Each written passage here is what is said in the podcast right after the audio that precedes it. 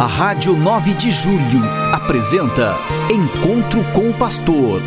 Na palavra do Arcebispo Metropolitano de São Paulo, Cardeal Odilo Pedro Scherer. Vós sois meu pastor, ó Senhor, nada me faltará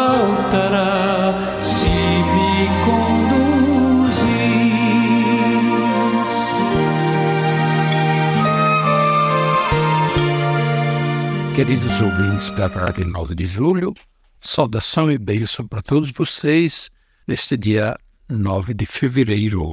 Hoje é uma sexta-feira. Estamos chegando no final de mais uma semana e neste final de semana começa o carnaval e se estende até terça-feira e assim eh, se encerra também o tempo comum na liturgia por enquanto. Se interrompe melhor do que encerra. Se interrompe até ser retomado depois de Pentecostes.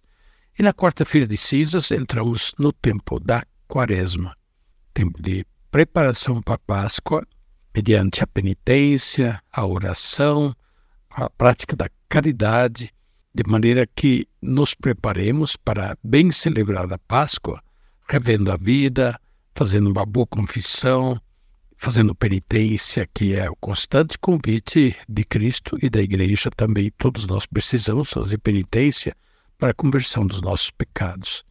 E assim, quarta-feira de cinzas será o momento em que nós, mais uma vez, nos voltaremos a Deus de todo o coração, pedindo perdão, mas ao mesmo tempo colocando-nos à disposição para ouvir a palavra de Deus, para voltarmos inteiramente para Ele, como é o apelo da quarta-feira de cinzas: convertei-vos e crede no Evangelho.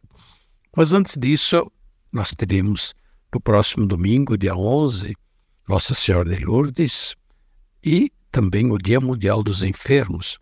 Todos os anos, nesta ocasião, é, o Papa faz uma bela mensagem, envia a todo mundo para refletir e para tomar atitudes e para, de alguma maneira, nós estarmos contribuindo com a evangelização, com a fé católica, para o serviço de saúde, para o bem das pessoas e, de maneira muito especial, para cuidar bem dos doentes.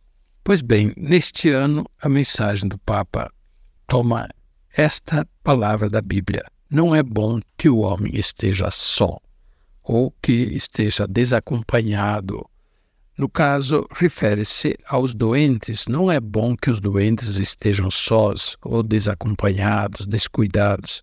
Isto faz pensar na importância da presença da companhia na vida daquelas pessoas que estão fragilizadas pela doença.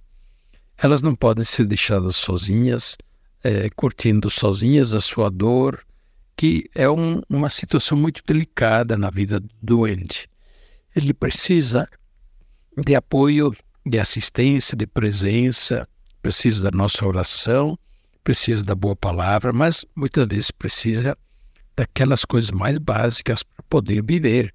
E às vezes precisa de alguém que ajude a comer, que lhe dê água, alguém que lhe dê banho, alguém que, enfim, vire o doente na cama, ele não tem mais condições de fazer isso sozinho e ficar muito tempo deitado na mesma posição é doloroso e, além do mais, pode dar feridas. Além disso, não deixar o doente sozinho, sem companhia. Ele naturalmente está fragilizado. O doente sente o seu limite. E por isso a presença da, das pessoas amigas, familiares, amigos, é fundamental na situação da doença, porque fazem com que a pessoa doente se sinta amparada, não abandonada, e se sinta mais forte através dos amigos, dos familiares, das pessoas que assistem doente, a fim de que ele possa eh, resistir, superar e, e se levantar de novo, se assim for da vontade de Deus. Digo isso de maneira muito especial para os doentes que estão em casa. Esses precisam de uma assistência carinhosa e cuidadosa de nossa parte. Mas também os doentes que estão nos hospitais, eles merecem a visita.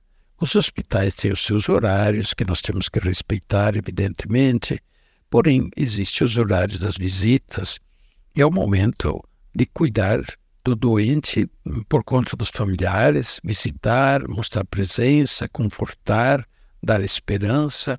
E, é claro, existem muitas situações de hospital onde a presença de pessoas é dificultada.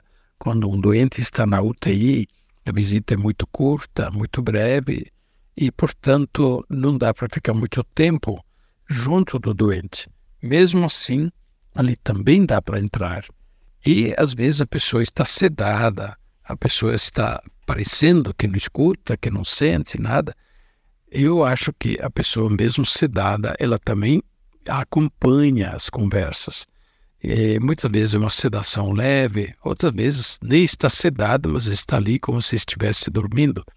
Ah, o doente ele tem uma sensibilidade muito especial e percebe se tem alguém perto. E, portanto, indicação para quem vai visitar o doente, é claro, cuidados higiênicos são necessários, mas por que não pegar na mão, pôr a mão na cabeça, dizer duas palavras encorajamento e, e gestos muito simples que ajudem o doente a sentir a presença das pessoas queridas, pessoas amigas. Isso faz um bem muito grande para o doente que está muito preso na cama, está preso dentro da sua doença, muito limitado nas forças físicas, mas ele precisa sentir que alguém está junto dele para ele ficar sereno sentir-se forte e amparado. Pois bem, lembro isso agora, esses próximos dias, para que uh, nós possamos ainda fazer uma visita aos doentes. Hoje é sexta, ainda dá, amanhã, sábado, domingo, dia 11, visitem os doentes que estão nos hospitais, não deixem de visitar. Os doentes estão em casa, as pessoas idosas são como se fossem doentes também. Visitem com todo carinho os familiares vão lá visitar, dizer uma boa palavra, mostrar presença. Um dia nós todos ficaremos doentes e nós também vamos precisar. Então, se nós hoje visitamos, um dia alguém vai lembrar de nos visitar quando estivermos doentes.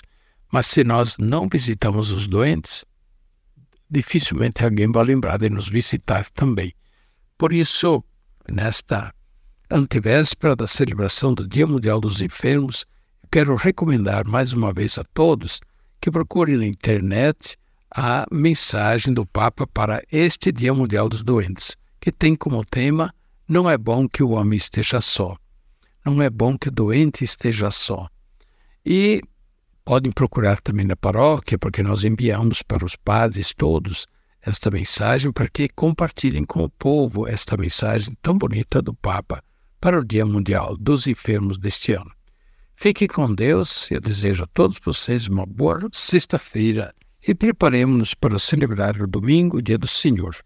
A bênção de Deus Todo-Poderoso, Pai, Filho e Espírito Santo, desça sobre vós e permaneça para sempre. Amém.